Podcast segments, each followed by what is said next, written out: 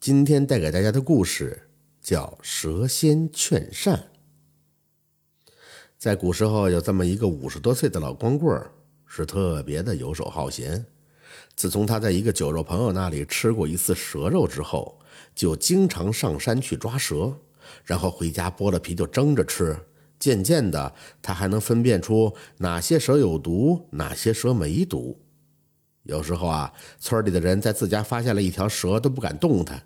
就把那个老光棍叫过去帮忙，每次这个老光棍儿乐呵呵的过去，因为又能美餐一顿了。后来方圆几十里内都很少看见蛇的踪迹了，人们都说是被那个老光棍儿给吃光了。有这么一天，老光棍儿又跑到山上去找蛇了，找了一天才找了两条小蛇，一条呢是绿花纹的，一条呢是红花纹的。眼看着天就黑起来了，他只好收工回家了。正要往回走的时候，看到一位白衣白发的老者在路边站着。虽然天色将晚，可是依然能看出这位老者是仙风道骨、气宇轩昂。白胡须随着微微的山风翩然飘动。老光棍心想：这是哪儿来这么一位酸腐的文人呀？这么晚了还在这儿多愁善感呢，还不赶紧回家睡觉？他正要问，没想到这位白须老者先开了口，问他手里拿的是什么呀？老光棍回答说：“是两条小蛇呀，准备回家蒸着吃。”老人问他家中还有什么人呀？他说他是光棍一个，父母走得早，家中再无他人了。于是这位老者便邀请他去自己家去做客，说有好酒好菜。老光棍一听，又有好酒又有好菜的。也就不假意推脱一下了，爽快地答应了老者，跟着老者边走边聊，不一会儿就走到了一座低矮的山洞前面。随着老者弯腰进了洞，没想到山洞里还点着灯，桌椅板凳是一应俱全，而且看起来呀都非常的讲究，像是个有点钱的人家。这位老者招呼着老光棍坐下，冲着里边一间屋喊道：“绿妮儿、红妮儿，来客人了。”拿出好酒好菜，只见从屋里走出两个妙龄女子。哎呦，这个漂亮啊！约摸着十五六岁的年纪，一个穿着绿衣，一个穿着红衣，都是仙女一样的容貌啊。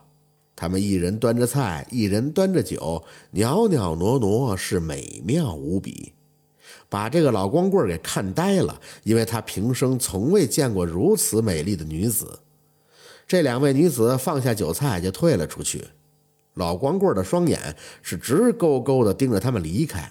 嘿呦，那眼珠子估计啊，要有一阵风刮过来，啪嗒就能把他的眼珠吹到地上。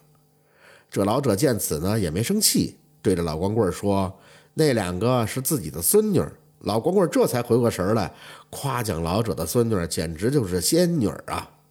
两个人呢，是一边喝酒，一边天南海北的聊天酒至半酣，老者便喊孙女煮上两碗面端过来。老光棍说：“这这菜都吃不了了，还很很饱了，不要再煮了，不要再煮了。”老者说：“那可不行，这面条啊，你可要尝几根儿，盛情难却。”老光棍就等着吃面，顺便呢再欣赏欣赏几眼的仙女儿。面条端上来了。老光棍用筷子挑着吃了几根，这味道着实是不错呀。那老者劝他多吃些，可是他因为喝了太多的酒，实在也是吃不下了。接着老者又劝了几杯酒，老光棍就醉醺醺的趴在桌子上睡着了。第二天早上，老光棍一醒，睁眼看见自己趴在一块丑陋的大石头上，所在的山洞是低矮阴暗，周围布满了灰尘蜘蛛网。除此之外，什么都没有。哎，这是怎么回事呢？老光棍心里琢磨，他挠挠头，昨天晚上明明是在一位白发老者的家里呀，怎么会到这种地方了呢？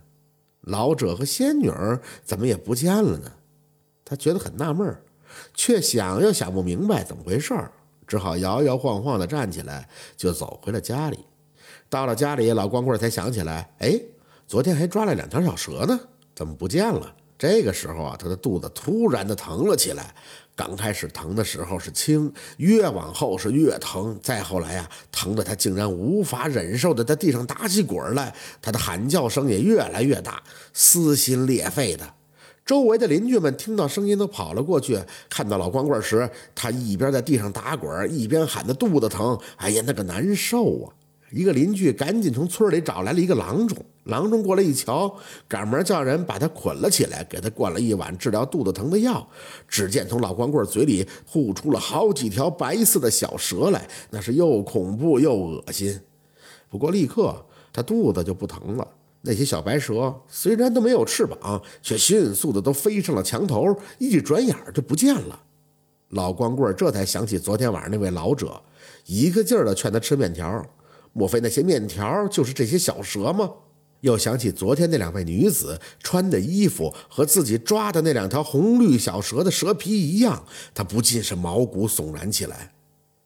从那以后啊，这老光棍就再也不敢抓蛇了。周围几十里的村民听说了这件事以后，也不敢再抓蛇了，对蛇呢，都尊敬了起来。好，今天的故事就到这里了。喜欢听白。好故事更加精彩。